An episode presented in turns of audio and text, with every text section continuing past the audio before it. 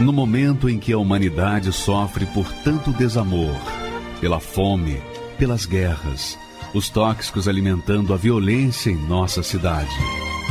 Esta emissora traz até você momentos de amor, paz e alegria, através de um programa feito com carinho para o seu coração.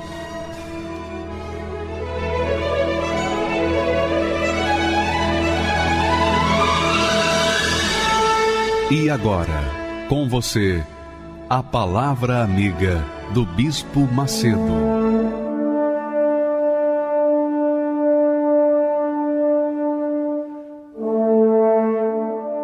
Olá, meus, amigos, que Deus abençoe a, a todos abundantemente. Eu, você me perdoe começar o programa assim sorrindo, é que eu estou tão alegre, tão feliz.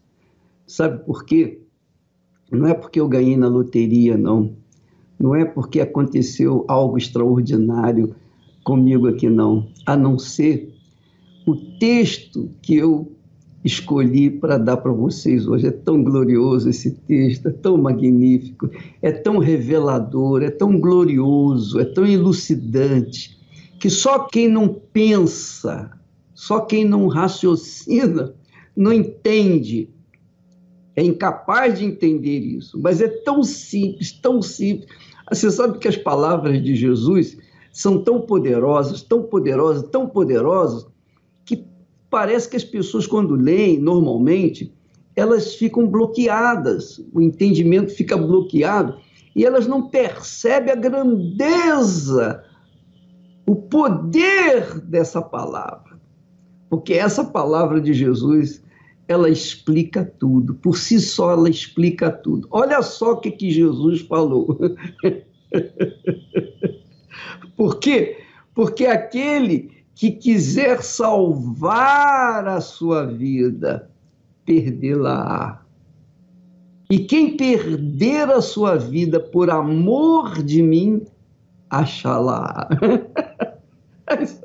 Olha o altar aí, minha amiga, meu amigo. Olha o jeito que a gente tem que subir no altar. Olha a maneira como a gente tem que subir no altar. Se a gente quiser subir no altar para salvar a nossa vida, nós vamos perdê-la. Se a gente subir no altar para perder a nossa vida, depositá-la no altar, por amor do Senhor Jesus, então nós vamos achar a plenitude da vida, a vida abundante que Jesus prometeu. É assim. É difícil entender isso? Aquele que quiser salvar a sua vida, quem é que tem querido salvar a sua vida? Aquelas pessoas que lutam, que olham só para esse mundo, os seus olhos estão focados apenas no, no sentido assim do que está diante dos seus olhos. As pessoas ficam focadas nas coisas desse mundo, na compra de casa, de automóvel, na conquista de um emprego maravilhoso, de um trabalho que vai lhe render um salário vultoso. As pessoas estão procurando ganhar dinheiro, as pessoas estão focadas na conquista da vida delas, a cura, a saúde, a libertação, o casamento, a formação de família. Elas estão focadas, focadas, focadas, focadas aqui na Terra, nas coisas daqui da Terra. Então, são essas pessoas que estão buscando salvar as suas próprias vidas. Mas Jesus disse: aquele que quiser salvar a sua vida, perdê-la. E é o que tem acontecido, não é verdade? Fala a verdade, minha amiga e meu amigo. Fala a verdade. Você tem querido alcançar mundos e fundos e quanto mais você cava, mais fundo fica o seu poço. É ou não é? Mas Jesus disse: quem perder a sua vida? Que perder a sua vida? Olha, está aqui, minha. Senhor, o que eu tenho é isso aqui, é esse lixo aqui, esse pouquinho de lixo que eu tenho aqui, ou essa, esse monturo de lixo que eu tenho aqui. Eu coloco tudo no teu altar. Por amor de ti, por crença na tua palavra, nas tuas promessas. Agora, seja o que o Senhor quiser, seja o que Deus quiser, porque eu não tenho mais nada a perder.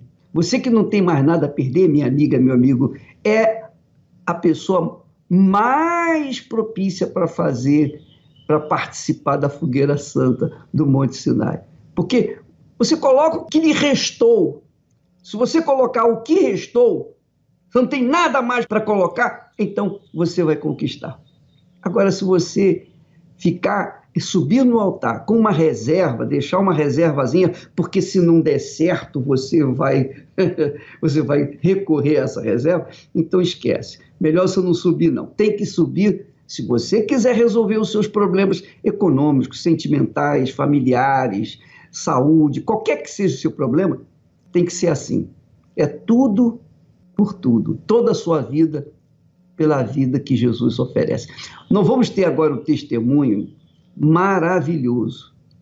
O testemunho do Romeu e da Valéria, este casal que durante muitos anos, na Igreja Universal do Reino de Deus, estando na Igreja Universal do Reino de Deus, eles são um exemplo de fé negativa e depois a fé positiva. Vamos ver como se deu na vida deste casal.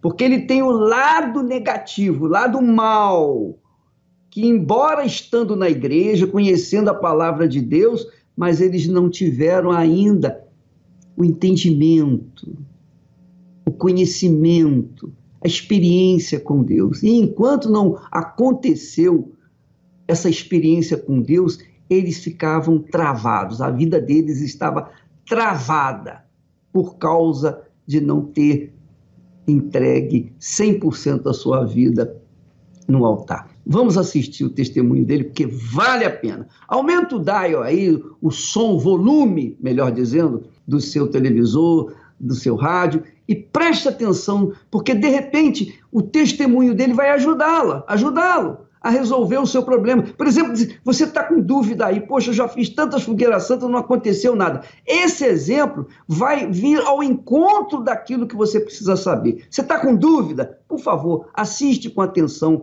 esse testemunho, você vai ver o que, que vai acontecer. O que, que vai acontecer na sua vida? O Espírito Santo vai falar com você através desse testemunho. Vamos assisti-lo. Tudo bom? Tudo bem. Hoje vocês estão bem, né? Hoje bem. Hoje sim. Então, contem pra gente, vocês no total têm na igreja quanto tempo na fé? Mais de 15 Mais de anos, 15 né? anos já na igreja. Eu cheguei um pouco antes, ela um pouco depois, mas os dois juntos, mais de 15 anos já. 15 anos. E foram 10 anos, os primeiros 10 anos, que vocês se enganaram, estavam enganados dentro da própria igreja. Sim, mais de 10 anos que a gente ficou dentro da igreja, vivendo de aparência. Até entre nós, né? A gente nem se conversava sobre isso. Era um tentando viver de aparência o tempo todo com o outro. Quando você diz vivíamos de aparência, é, como que era? Assim, hoje vocês entendem melhor, eu creio, Sim. que o que estava acontecendo lá, porque Sim. nem vocês sabiam que estavam enganados. Não, no início não. No fundo, no fundo a gente sabia. No fundo a gente sempre sabe. É. Mas a gente não quer aceitar. Então, tudo começou, no meu caso, meus pais chegaram na igreja comigo muito novo, tiveram um testemunho magnífico dentro da igreja. Aí eu comecei na fé. Conheci ela, eh, na época ainda via a família dela na fé, achava a família dela pessoas de Deus, né? E aí a gente começou. Para mim, era difícil ter uma família inteira na fé e eu não ser de Deus. Então, isso com o tempo foi ficando complicado para mim. Então, no início, eu ia na frente quando o bispo chamava, para quem quer entregar a vida e tudo mais. Depois, principalmente até que eu conheci ela, era uma vergonha para mim é, eu demonstrar para ela que eu não era uma pessoa de Deus, porque ela me conheceu dentro da igreja, com aquela aparência religiosa. Na verdade, era isso que acontecia comigo. Eu era da igreja, mas eu não era de Deus coisa nenhuma. Então, com o tempo na igreja, eu fui pegando sensações ou reuniões que eu tive e comecei a colocar dentro de mim de verdade que aquilo ali era o Espírito Santo. Porque eu já estava há muito tempo. Então eu lembrava de uma reunião que eu chorei, de uma outra que me tocou um pouco mais, eu fiquei um pouco mais sensível. Falei, não, aquela lá foi, porque eu senti Deus ali. E realmente, durante tanto tempo, alguma coisa tem que acontecer, né? Mas eu comecei a colocar aquilo dentro de mim que era o Espírito Santo. e mantinha a você aparência. sentia- Você sentia uma sensação, mas você não via uma mudança depois daquela sensação? Não, nenhuma. Na verdade, eu queria mostrar que eu era de Deus. Então eu tentava encaixar pontos ali para manter aquela história, para formar aquela história de homem de Deus que eu mantinha a pose, inclusive para ela dentro de casa. Eu queria que você desse esses detalhes de o que você hoje vê que você era e fazia que mostrava que você não era de Deus. Você sabia dentro que você não era, mas tentava mostrar de fora que era. Tem coisas, bispo, que hoje eu vejo que davam sinais, que era temperamento, a forma de reagir com as situações sempre muito estourado. Mas, para mim, o principal ponto que mais mudou foi a segurança. Agora, então quer dizer, duas coisas. Você tinha o temperamento esquentado Sim. e também a insegurança, duas coisas principais que te incomodavam. Você percebia isso nele também? Sim, e eu também tinha esse mesmo aparência, né, que eu queria mostrar para ele. Eu era uma pessoa muito emotiva, então praticamente todas as reuniões eu chorava, com tinha uma música bonita e eu logo pá, começava a chorar, né? E aí eu achava, ai, Espírito Santo, toda reunião vem até mim e falava para ele, olha, você viu como foi emocionante a reunião? Como a gente sabia quais eram os frutos do Espírito Santo, eu tentava mostrar que eu tinha aqueles frutos por forçado, sabe?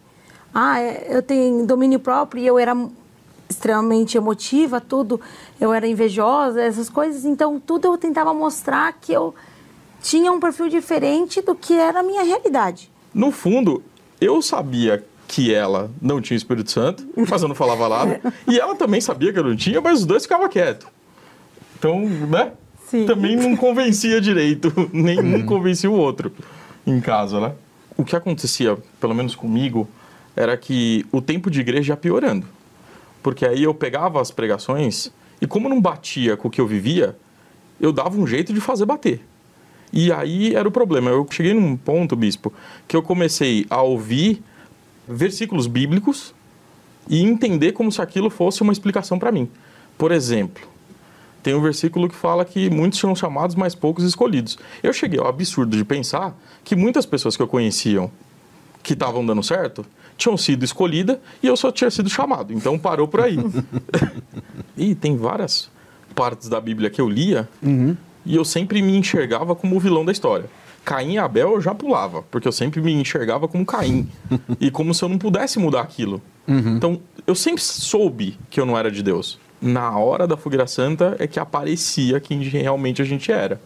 Porque a nossa vida foi andando de mal a pior. Conforme foi passando o tempo, foi piorando muito. E quando chegava a fogueira santa, eu sabia que era a oportunidade de eu mudar de vida. Eu tinha total consciência disso. Eu falei, chegou a hora. Eu até falava muitas vezes, né? Falei, chegou a hora da gente resolver a vida. E eu fazia de coração, achando que. Falei, não, agora é a minha vez de mudar a vida. Porque eu queria.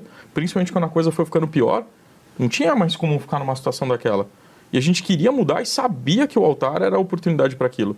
Só que eu nunca consegui me entregar por completo, nem para Deus, muito menos no altar. Esse por completo, bispo, muitas vezes foi financeiro e muitas vezes foi espiritual. E muitas vezes foi os dois. O que eu falo que acontecia muito comigo, bispo, eu começava empolgado, começava a gerar meu sacrifício, colocava as coisas dentro do envelope. Quando chegava no finalzinho, tudo certo. Eu olhava para o envelope e falava: tá aqui o meu tudo? Eu sabia que faltava alguma coisa. Aí na hora eu lembrava de algum. Às vezes era coisa mínima. Só que eu pensava: não, se eu der aquele pouquinho a mais, aí. Isso aqui é muito. Se eu der aquele pouquinho mais, é loucura já. Como é que eu vou sobreviver o mês seguinte, a próxima semana? Se eu der aquilo ali, aí. Aí usava também, não só os versículos bíblicos, mas como as coisas que a igreja fala também, né? A gente sempre prega que a fé é louca. Aí eu falava, não, mas uma coisa é loucura, isso aqui já é absurdo. então eu já achava que estava além. E muitas vezes eu chegava para ela e falava, olha, eu acho que está faltando aquele restinho, o que, que você acha? Aí eu falava para ele: a gente aprende na igreja que a fé é uma fé inteligente. O que você está fazendo é Fala burrice. bastante isso. Isso não é usar inteligência. Eu falava assim para ele, entendeu? Foram 20 fogueiras santas. Algumas a gente chegou até, como a gente sabia que eram a cada seis meses, em julho e em dezembro, quando faltava assim um mês, dois meses antes de se iniciar o propósito, gastava por conta, entendeu? Já gasta Já fala, antes não, já vamos não comprar as coisas, porque daqui a pouco começa a fogueira Usar santa. na hora da fogueira santa. Entendeu? Já Deixa o resto essa Deus. coisa. É, vamos gastar aqui. É. É, Exatamente exatamente. isso. Esse, esse tipo de relacionamento com o altar, com Deus, é que, como você falou, expressa o que está realmente dentro da Sim. pessoa. né? O altar ele é um raio-x da nossa fé. Se a gente perceber o que a gente faz no altar, quando a gente vai para o altar, o altar dá de volta para a gente um raio-x. Olha, aqui esse é você. É um espelho Sim. da nossa fé. Então, por 20 fogueiras santas, vocês fizeram. Ora faltava o sacrifício completo, ora até fazia o sacrifício completo, mas faltava o espiritual. Sim. Essa parte espiritual era o quê? Muitas vezes a gente agiu na fogueira santa como se fosse troca. Então, não orava, não jejuava, não tinha entrega de verdade. Nunca foi 100%, bispo. Nunca foi. Nunca foi. Sempre faltava alguma coisa. E a gente sabia. E fogueira santa após fogueira santa piorava muito. O que a gente era na fogueira santa era o que a gente era durante, não a cada seis meses, a vida toda. A gente achava que enganava Deus na fogueira santa, mas na verdade a gente que vivia no engano. Porque toda a nossa vida era um engano, a gente vivia de fachada. As pessoas achavam que a gente tinha dinheiro, achavam que a gente tinha empresa. E como a gente contou, a gente tinha uma empresa, bispo, que a gente chegou a um ponto de ter quase 50 funcionários. Só que a gente tinha inveja de quase todos os funcionários, até do funcionário mais simples que tinha lá, a gente tinha inveja. Porque a gente pagava fornecedor, pagava funcionário, pagava tudo. Pra gente não sobrava nada. Mil reais no mês não sobrava. A gente vivia na miséria. Mas os funcionários muitas vezes viviam muito melhor do que a gente. A gente sempre teve dívida. A vida toda, dívida era com a gente mesmo. A gente sabia a data de corte de tudo, de cor. Então pagava sempre aos 45 do segundo tempo. E às vezes os 45 não dava. Então a gente dava a caixinha pro rapaz voltar outro dia e não cortar a luz. Às vezes tinha que fazer o gato pra luz voltar, porque ela ia embora, o cara não aceitava a caixinha. Então a gente vivia assim, tudo errado. Nome no Serasa sempre teve. Nem, né? A gente nem tinha esperança de tirar de lá. Ficou lá por bom tempo, dos dois. Carro, a gente tinha um, porque tinha que ter aparência. Mas a gente financiou em 60 meses e pagou uma prestação. Mais nada. Aquele era o carro que as pessoas viam, né? A gente chegou até a fugir da polícia numa É. blitz por causa de. Pra não porque- perder o carro. Ai, vamos perder o carro. Aí eu falei, corre, Romeu. Mas a gente era de Deus. então, quando começou era assim. E aí, Fogueira Santa após Fogueira Santa foi piorando. A gente abriu empresa, como eu falei para o senhor, mas era só de fachada. E só tinha uma coisa, bispo, que a gente pagou a vida toda. Que logo que a gente se conheceu, a gente comprou um apartamento na planta e era a única conta que a gente pagava era aquilo. Deixava de comer, mas aquilo a gente pagava.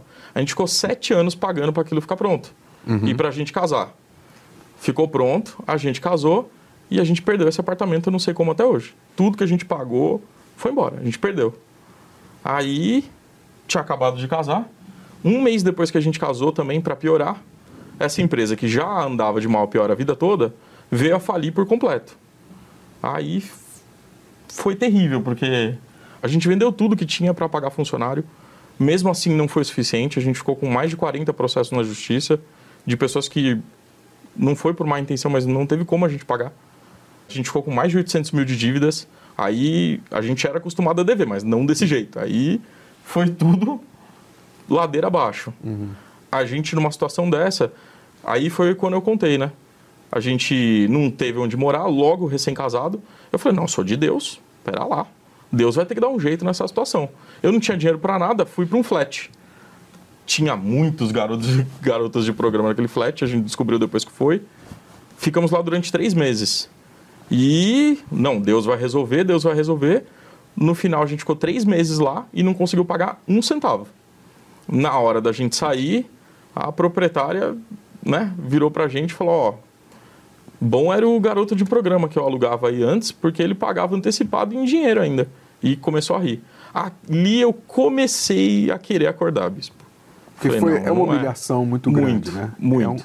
É um, é um insulto, é o diabo esfregar Muito. na cara com um comentário desse a vergonha da fé fajuta que vocês viviam. Muito.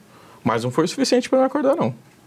Ela não estava na hora, eu ouvi aquilo, falei, graças a Deus ela não ouviu, mantém a aparência. Aí o que teve foi, eu tive que morar de favor na casa da minha avó. Então, com três meses de casado, É, né? A gente foi morar de favor na casa da minha avó. E era favorzão mesmo, porque a gente não tinha dinheiro nem para se alimentar. A gente chegava lá à noite, a empresa falindo, a gente vivia para pagar dívida, não era nem para gente. A gente chegava lá à noite para comer, para almoçar e jantar à noite. E a gente começou a escutar de muita gente. Isso já começou a fazer a gente acordar. Porque eu escutei muito assim: pô, você não tem vergonha não? Eu falei, por quê? Pô, você é empresário, ficar dependendo de, uma, de um salário de uma aposentada? Faz pelo menos um supermercado para ela. E na hora eu queria, falei, não, para lá, vou fazer pelo menos um supermercado. E cadê o dinheiro para fazer supermercado? Não tinha. Ali já começou a, a piorar muito. Então era problema o tempo todo.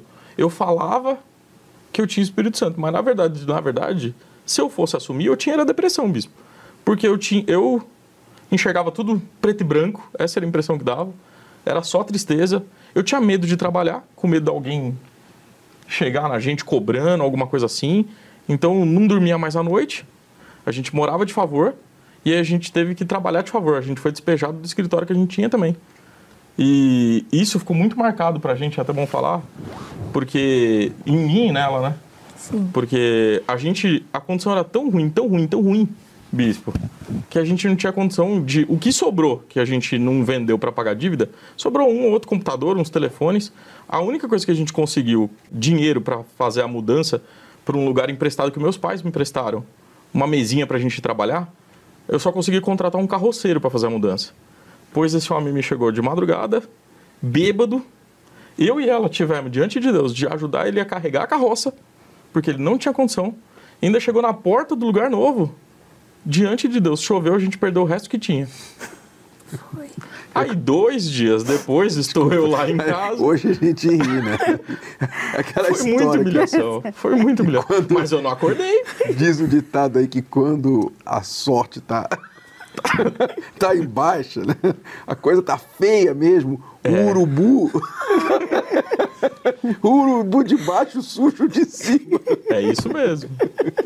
Tava assim. A a maior você. humilhação.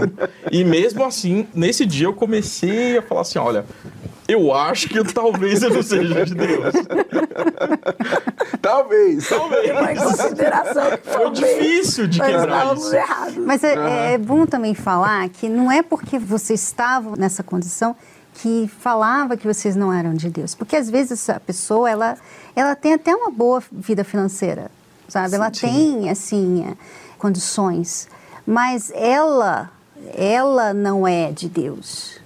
É, nós não estamos dizendo aqui que quando a pessoa está bem com Deus, tudo vai a mil maravilhas sempre na vida, não. Vocês devem ter lutas ainda hoje. Sim. Né? Todos temos lutas. Vocês então tiveram o momento de realidade de vocês. Foi. Você... Dois dias depois desse ocorrido todo. Foi estranho porque a gente tava de um jeito, bispo, que eu cheguei em casa e o que me chamou a atenção é que ela tava feliz. Essa é a verdade. Não foi que ela tava arrumando nada. Eu ver ela feliz já me causou estranheza. Falei, não, alguma coisa tá acontecendo que não é normal. Aí eu vi ela arrumando as coisas e tal, de repente ela falou, surpresa! Falei, o que, que foi? Ela, tô grávida. Aí a lucidez, bispo, foi. O que veio na minha cabeça foi exatamente o seguinte: Poxa, eu falo a vida toda que eu sou filho de Deus. Eu acabei de, durante 10, 15 segundos, me sentir pai e eu não tenho coragem de colocar um filho nessa situação. Falei, não, não, para. Ali pra mim foi a, a gota. A reação foi na hora, bispo. Eu virei pra ela, ela falou: O que, que você tá chorando? O que aconteceu? Eu falei: Você sabe. Ela falou: Sabe o quê? Eu falei: Eu não preciso falar. Na hora, o rosto dela mudou, ela falou: Eu entendi o que você está falando. Aí eu falei: A gente nunca foi de Deus, né? A gente nunca tinha conversado sobre isso, né? Não, nunca. Na mesma hora, ela falou: É verdade. Eu falei: Então, eu não quero ter um filho nessa situação. Ela falou: Nem eu. Eu falei: Então a gente não pode perder tempo. Naquele mesmo dia, bispo, eu entrei no quarto e é engraçado, mas durante 10 anos eu nunca tinha feito uma oração sincera. Nunca. Ali foi a primeira. Foi do meu jeito, gritando. Mas eu tranquei a porta, eu- arranquei a máscara, essa é a verdade. Eu arranquei a máscara para Deus, eu falei, Deus, desculpa, mas eu sou isso aqui. Eu nunca fui de Deus coisa nenhuma. Coisa nenhuma. Eu sou esse lixo. Eu sempre falei que a culpa foi sua, mas o senhor sabe, eu sempre soube que a culpa sempre foi minha. Eu nunca acertei na fogueira santa. Pra mim, a fogueira santa foi muito forte, bispo, porque eu sabia que era ali que eu tinha sempre errado. Eu falei, eu nunca coloquei o Senhor em primeiro lugar. Eu sempre tive uma religião, mas eu nunca tive compromisso com Deus. Eu falei tudo, eu desabafei. Eu já tinha participado, bispo, de incontáveis reuniões de sexta-feira de libertação. Aquele dia eu me libertei, eu não tenho nem dúvida. Saiu um peso de mim absurdo, absurdo. Só de eu fazer aquela oração parece sair um caminhão de mim. Eu já me senti diferente pela primeira vez. Ali para mim já foi um sinal. Uhum. Na hora eu falei, Deus, eu sei onde eu errei e eu sei onde eu vou acertar. Bispo, faltava três meses para começar a vir Fogueira Santa. A gente que já é antigo já sabe que é todo julho, todo dezembro. Faltava três meses para chegar de dezembro. Eu saí do quarto, falei, Verônica, a gente não tem tempo de errar. Se a gente for esperar chegar a Fogueira Santa, que é a oportunidade da gente mudar isso aqui, chegar, como é que nós vamos estar daqui a três meses? Eu falei, não, já estava daquele jeito. Eu falei, nós vamos começar a Fogueira Santa agora. Tem fé? Ela falou, tenho. E a gente começou ali, bispo. Uhum. Só tinha me sobrado uma funcionária. Eu cheguei para ela e falei, olha, esquece receber, pode ir embora, porque durante três meses eu não vou pagar nada. Eu já devia, nunca tinha pago nada a ninguém. Falei, esses três meses eu não vou pagar nada a ninguém, coisa alguma, não importa o que seja a gente não fez nada. Foi tudo para altar.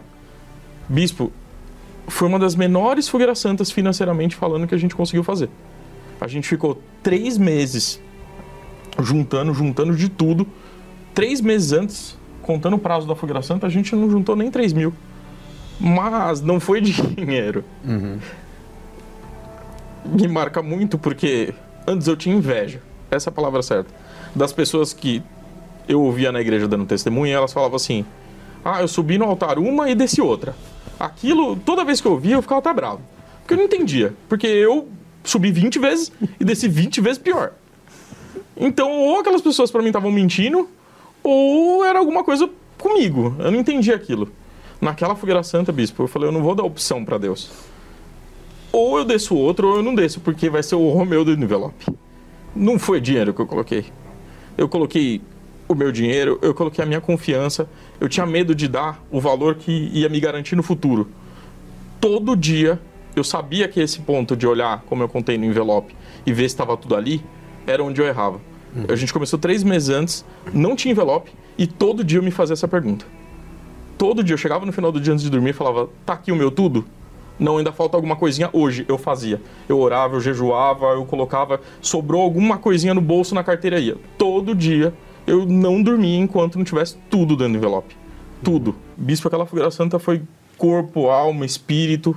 Foi completo. Uhum. Como eu falei, não tinha opção. Quando eu subi para entregar o envelope, a certeza de que ia arrebentar era muito grande. Aí você desceu, vocês desceram. Desceu. E ah, aconteceu comigo foi. que eu sempre tive inveja dos outros. e era verdade? Era, era, era verdade. Só. Porque acho que não foi nem quando desceu, durante o processo da Fogueira Santa, já começou a mudar. Uhum.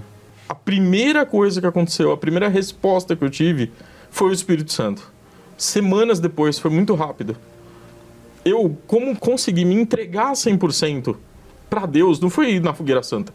Eu consegui, na verdade, ali me entregar 100%, sem, sem reserva, para Deus. Eu não só me entreguei a reserva que eu tinha de dinheiro, mas a reserva que eu tinha do Romeu também eu deixei de fazer coisas que eu fazia, deixei de sentir coisas que eu sentia. Eu arranquei tudo que eu podia reservar, que era do Romeu, e coloquei dentro daquele envelope. Começou a nascer uma força dentro de mim que eu nunca tive. Confiança dentro de mim que eu nunca tive. Até nela, que eu nunca tive também no casamento da gente, mudou. Sim. Foi muito rápido. Uhum. Dentro da gente foi a primeira coisa que mudou. Aí sim, quando eu recebi o batismo do Espírito Santo, aí ninguém me segurava mais quem tem empresa que já faliu sabe que normalmente quando as pessoas se erguem de volta é com outra empresa, outro CNPJ, em outro lugar. No nosso caso, não. A mesma empresa, o mesmo CNPJ e do mesmo prédio que a nossa empresa foi despejada, seis meses depois a gente já estava com a vida inteira praticamente completamente transformada. Eu achava, bispo, que as coisas na, na igreja era um processo demorado. Eu tinha isso dentro de mim, que tudo era degrau por degrau, então demorava bastante e tal. Para minha surpresa, seis meses depois a nossa vida era outra. Seis meses depois, a mesma empresa que tinha aberto falência, no mesmo ramo, trabalhando do mesmo jeito, só mudou o espírito. Produziu um milhão e meio por mês. Era absurdo. A gente não tinha mais dívida nenhuma seis meses depois. Nenhuma. Nunca tinha. Nem me lembrava de como era não ter dívida. Não tinha dívida nenhuma. Funcionário que a gente ficou devendo, seis meses depois já tinha procurado todos, pagado com juros e nosso- Um multa. apartamento. Sim. Compramos nosso apartamento, seis meses depois do primeiro, né? Sim. carro quitado, pagamos à vista, pra gente era absurdo. Hoje eu vejo quanta burrada eu fazia, até profissionalmente. Mas a única coisa que mudou, mudou. O endereço é o mesmo, como eu falei pro senhor. O trabalho é o mesmo, os clientes são o os produto mesmos. É o mesmo. Mas hoje tem um espírito que dirige a gente, que faz toda a diferença. Faz Aham. toda a diferença. Hoje a gente tem tranquilidade para trabalhar. Antes era briga, gritaria. Nossa empresa antes, até meus conhecidos que conhecem a gente falam, sua empresa antes era uma bagunça. Hoje não. Hoje é tudo regrado, bonitinho, ordeiro. Tudo mudou lá. O ânimo, tudo mudou. De lá para cá, bispo, ah, eu já sei o caminho, agora a gente não erra mais. O interessante, bispo, é que hoje até a forma que a gente enxerga a Fogueira Santa mudou. Hoje eu não vejo Fogueira Santa como uma troca ou até mesmo como uma oportunidade de mudança de vida, nem assim eu vejo mais. Hoje eu vejo como uma oportunidade de honrar o meu Deus. Porque é, é para Deus, é pro meu Deus que eu tô honrando. Pra gente é um... Aí, aí as pessoas perguntam assim, mas aí vocês não ficam pobres? A cada seis meses vocês ficam pobres? Não, não O senhor fez uma pergunta muito boa, porque a gente escuta essa pergunta bastante. É. O que acontece, bispo, é que é bom falar também para as pessoas ficarem espertas, é que eu fiz 20 fogueiras santas erradas. Ninguém me deu dica. Depois que a gente começou a acertar, Todo mundo tem uma opinião. é, dicas. e isso aí que o senhor falou é uma das que mais a gente É, ouve, né? Tá no top Pô, five. pera lá, Romeu, pensa bem. Você tem dois carros. Se você dá os dois, daqui seis meses, como é que você vai ter? Como é que você vai dar testemunho por aí sem carro? O que o senhor falou no início é exatamente, antes a gente fazia a conta na hora de fazer o sacrifício. Hoje a gente não faz mais. E engraçado que antes a gente fazia a conta, mas a conta não batia no final das contas. E hoje tem tudo pra conta não bater. Mas seis meses depois a gente sempre, sempre tem mais do que tinha antes. Então, como explicar, eu não sei. É a Mas eu só sei que é assim. É a Não é confiança matemática. total em Deus, Não né? é É, a gente matemática. aprendeu a confiar em Deus de verdade. Porque Hoje- antes não tinha comunhão, não tinha entrega, não tinha confiança, não tinha nada. Tudo faltava. Seis meses depois, não tinha mudado só a parte financeira. A gente também, que não teve lua de mel, não teve vida de casado, já tinha feito lua de mel para Paris, para Milão, né? A Foi. gente se deu o luxo de fazer isso depois de tanto sofrimento. Isso tudo seis meses depois. De lá para cá, bispo, toda a fogueira santa que a gente faz, Deus tem honrado muito. Hoje, essa mesma empresa, ela produzia um milhão e meio depois de seis meses. Hoje, ela produz cinco milhões por mês no mesmo ramo, fazendo a mesma coisa que antigamente. Sacrificando duas vezes ao ano. Sacrificando duas vezes ao ano. Hoje, tudo na nossa vida é muito. Hoje eu sei o que é ter uma vida de filho de Deus de verdade. E pode dar uma vida pro seu filho, né? Ah, sim. Ah, ele não conheceu esse pai do passado. Aham. E igual vocês perguntaram, o que mais mudou, eu sinto que foi a segurança que tem dentro da gente, porque foi muito legal que agora em dezembro, bispo, a gente passou por uma grande dificuldade no nosso ramo. Saiu um projeto de lei que proibia basicamente as empresas do meu ramo a trabalhar, praticamente. A maioria das empresas fecharam só com a notícia. Existiam 4 mil empresas iguais à minha, fecharam duas mil só com a notícia. Só que o que a gente passou em julho, né? Entre abril, maio e junho, foi muito pior até do que a dificuldade proporcional no início quando a empresa faliu. Só que dessa vez era diferente. Dessa vez tinha o Espírito Santo. E a gente permaneceu. Com o Espírito Santo a gente permanece, bispo. Hoje, no mês de julho, praticamente todos os nossos concorrentes fecharam. A gente ficou no ponto de quase fechar também. Só que eu falei, não, dessa vez Deus é comigo de verdade. E eu sei que eu vou permanecer. Não sei como. E continuei fazendo os votos, fazendo propósito. Até que num dia, bispo, o diabo usou uma profissional do meu RH. O dia que eu mais estava na fé tinha certeza que eu fiz um voto, tinha certeza que no dia seguinte as coisas iam começar a mudar. Cheguei no dia seguinte no trabalho, o profissional do RH me chamou e falou: Olha, seu Romeu, o senhor não quis mandar ninguém embora, mas tudo tem limite. Hoje, a folha de pagamento é daqui a alguns dias, ou a gente manda embora pelo menos metade ou não tem como pagar. Ali eu vi o diabo, bispo, na minha frente. Eu falei, não, eu vou ter que responder agora.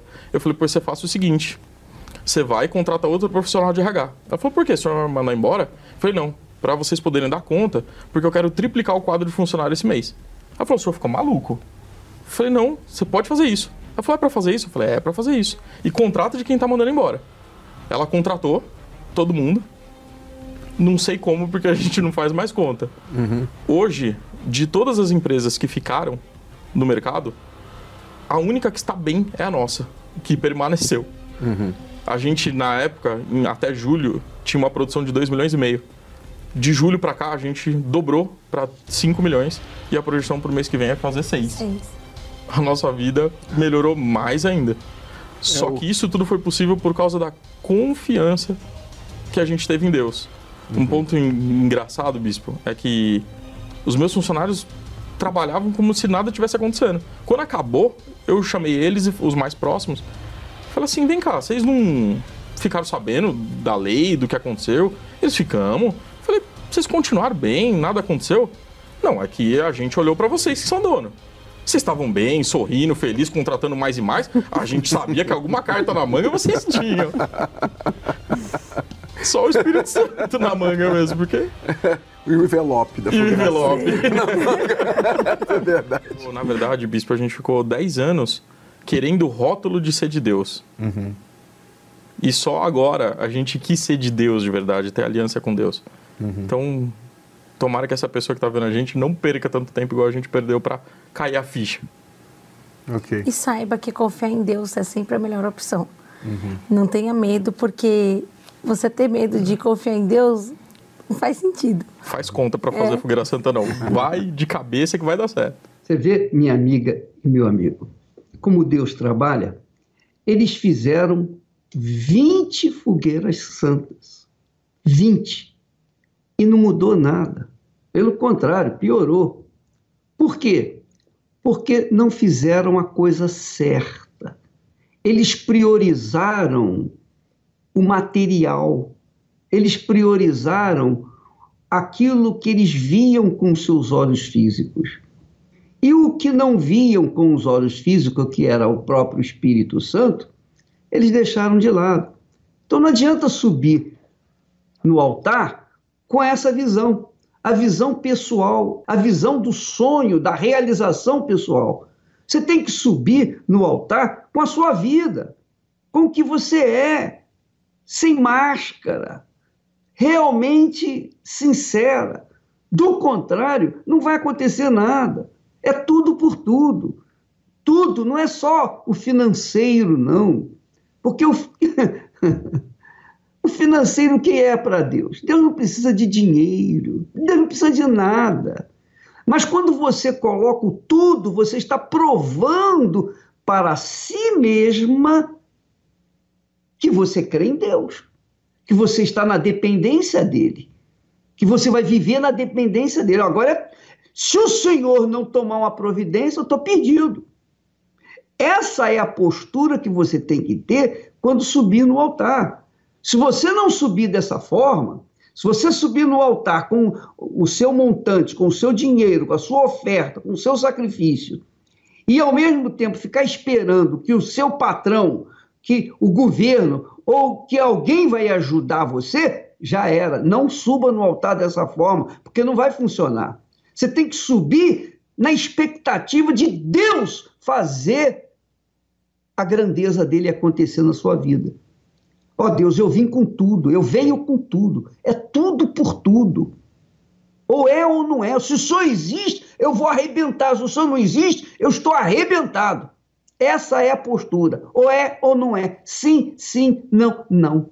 É o que disse Jesus. Por isso que Jesus disse essas palavras e eu comecei o programa sorrindo.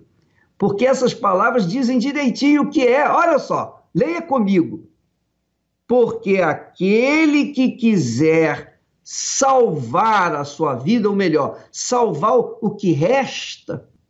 Olha só, aquele que quiser salvar a sua vida, Quer dizer, eu entendo assim: aquele que quiser salvar o, o restinho que tiver, vai perder. Vai perder. Até aquele restinho vai perder. Porém, aquele que perder toda a sua vida, quer dizer, colocar toda a sua vida no altar, por amor de mim, então achará. Então, minha amiga, não é só o material, mas é o seu ser, o seu orgulho, sua prepotência, sua vaidade, tudo. Os seus achismos, ah, eu acho isso, eu acho aquilo. Você tem que deixar tudo. Os seus maus olhos, a sua malícia. O que, que adianta você subir com um trilhão de dólares, colocar no altar e estar com o coração cheio de malícia? Não resolve. Não é o dinheiro, mas é a oferta, como bem disse o bispo Renato, o altar faz a radiografia com a sua oferta, faz uma radiografia da sua vida, o que, que há na sua vida. Se você carrega malícia, se você carrega ódio, mágoa, se você carrega alguma coisa ruim dentro de si, não vai funcionar. Jesus ensina isso. Lá em Mateus, também, capítulo 5, versículo 23, Jesus disse: Quando vieres trazer a sua oferta ao altar e ali te lembrares que o teu irmão tem alguma coisa contra ti, deixa a oferta diante do altar e vai lá se reconciliar com o seu irmão. Depois vem e faz a sua oferta no altar. Porque é o altar que santifica a oferta. Mas se, se a oferta é podre, como que o altar vai santificar uma coisa podre? Como que o altar vai santificar uma oferta imperfeita? Como que o altar vai santificar algo que é desprezível por Deus? Como que o altar vai santificar uma oferta a la Caim? Você está dando uma oferta de acordo com Caim, conforme Caim, que deu qualquer coisa. Não, minha amiga, não funciona. A fogueira santa é a fogueira do sacrifício, sacrifício mesmo, sacrifício do seu eu, das suas ganâncias, das suas cobiças desmedidas. Sim, a fogueira santa, minha amiga, meu amigo, é subir no altar com o seu ser totalmente entregue, 100%. Ó oh, Deus, eu perco a minha vida, eu abro mão de toda a minha vida, eu abro mão do meu futuro, eu abro mão da minha família, eu abro mão da minha profissão, eu abro mão de tudo, eu coloco tudo aqui no altar. O que eu sou, o meu orgulho, a minha vaidade, minha prepotência, as malícias, tudo o que eu tenho, os meus pecados, os meus pecados escondidos, os meus sentimentos escondidos de tudo e de todos, eu coloco tudo aqui no teu altar, porque eu sei e eu creio que o Senhor vai cuidar disso. Essa é a fé, minha amiga, meu amigo, louca. É louca para o mundo, é louca para os loucos, é louca para os débeis mentais, mas não é louca para Deus. É a sabedoria, é o poder de Deus para aqueles que creem. A fé inteligente é sobrenatural, é além do que se vê, é além, infinitamente além do que se vê. É algo que Deus revela dentro de nós. É óbvio que quando a pessoa chega ao ponto de fazer o que o Romeu fez, é porque o Espírito Santo tocou nele. E Deus permitiu que ele chegasse no fundo do poço. De repente você está no fundo do poço. Então, essa é a oportunidade para você se revoltar ao tudo ou nada. É para você ir para o altar dizendo: eu, eu, não tenho nada a perder, está aqui tudo, tudo que o resto que me resta. Quando você faz isso, você está provando para si mesma para si mesmo que você crê no autor da vida, você crê naquele altar, você acredita naquele altar. Então, quando você fizer isso, pronto, a sua vida vai mudar. Da noite, da noite não. Na hora que você subir no altar com tudo, a sua vida muda ali dentro, ali no altar. porque você sobe com o seu tudo e desce com o seu nada fisicamente, mas com tudo de Deus dentro de você, que é o Espírito Santo. Receber o Espírito Santo, você recebe tudo. Conquistou o reino de Deus, conquistou todas as demais coisas. É o que Jesus falou. Buscai primeiro o reino de Deus e a sua justiça, e todas as demais coisas serão acrescentadas. Ele está falando a mesma coisa aí, olha, nesse versículo. Você quer salvar a sua vida, você vai perdê-la. Porque que força, que condições é capaz de fazer você de ganhar a sua vida com a sua própria força, sua própria inteligência, com a sua própria sabedoria? Não tem como, minha amiga, meu amigo. Tem sim. Quando você perde a sua vida por amor ao Senhor Jesus, por entrega, por lealdade. Oh, meu Deus, eu, eu confio em Ti. Então, vem a resposta de Deus para você. Então, minha amiga e meu amigo, é por isso que nós falamos. Não adianta, às vezes, você chegar, bispo, ora para mim, ora para isso, ora para aquilo. Eu não sou mágico. Deus não é mágico. E você não pode esperar mágica. A sua vida depende de você. Está nas suas mãos o poder de mudar a sua vida ou não. Desde o momento que você obedece, então você, você mesmo, pelo seu próprio esforço, pela sua própria fé, você faz mudar a sua vida, porque Deus prometeu que aquele que perder a sua vida, quer dizer, perder tudo, por amor dele, vai achá-la. É isso. Entendeu, minha amiga e meu amigo? Foi claro? Então, você não pode ficar da dependência do governo, do patrão, do empregado, da fulano, beltrano, ciclano, parentes, amigos, nada disso. Você tem que depender de Deus. Você tem que ser livre. Deus quer que você seja livre e que você conquiste pelo seu próprio esforço, pela sua própria força de vontade, pela sua própria fé. Essa é a maravilha de Deus que acontece na vida dos que creem. Quando você faz isso, Deus é glorificado. Imagine se você crescesse, fosse uma pessoa abençoada, porque alguém te ajudou. Então não era Deus, era alguém, foi esse alguém que te abençoou. Então, é assim, ou tudo ou nada. Quem crê vai com tudo. Quem crê não fica com medo. Quem crê é tocado pelo Espírito Santo, é inspirado pelo Espírito Santo para fazer aquilo.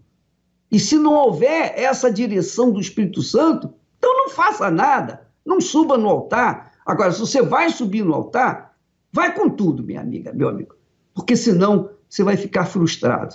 Vai ser mais uma fogueira santa que não vai acontecer nada na sua vida. Ou tudo ou nada. É toda a sua vida. Tudo que você é, tudo que você pretende ser, tudo que você tem, tudo que você pretende ter, tudo, tudo, tudo, tudo, tudo, tudo, 100%, coloque no altar. Os seus pecados, tudo, tudo, tudo, tudo, tudo. Você vai ver o que Deus vai fazer na sua vida. Você vai descer do altar como uma nova criatura e todos os seus problemas vão ser resolvidos paulatinamente e você vai arrebentar.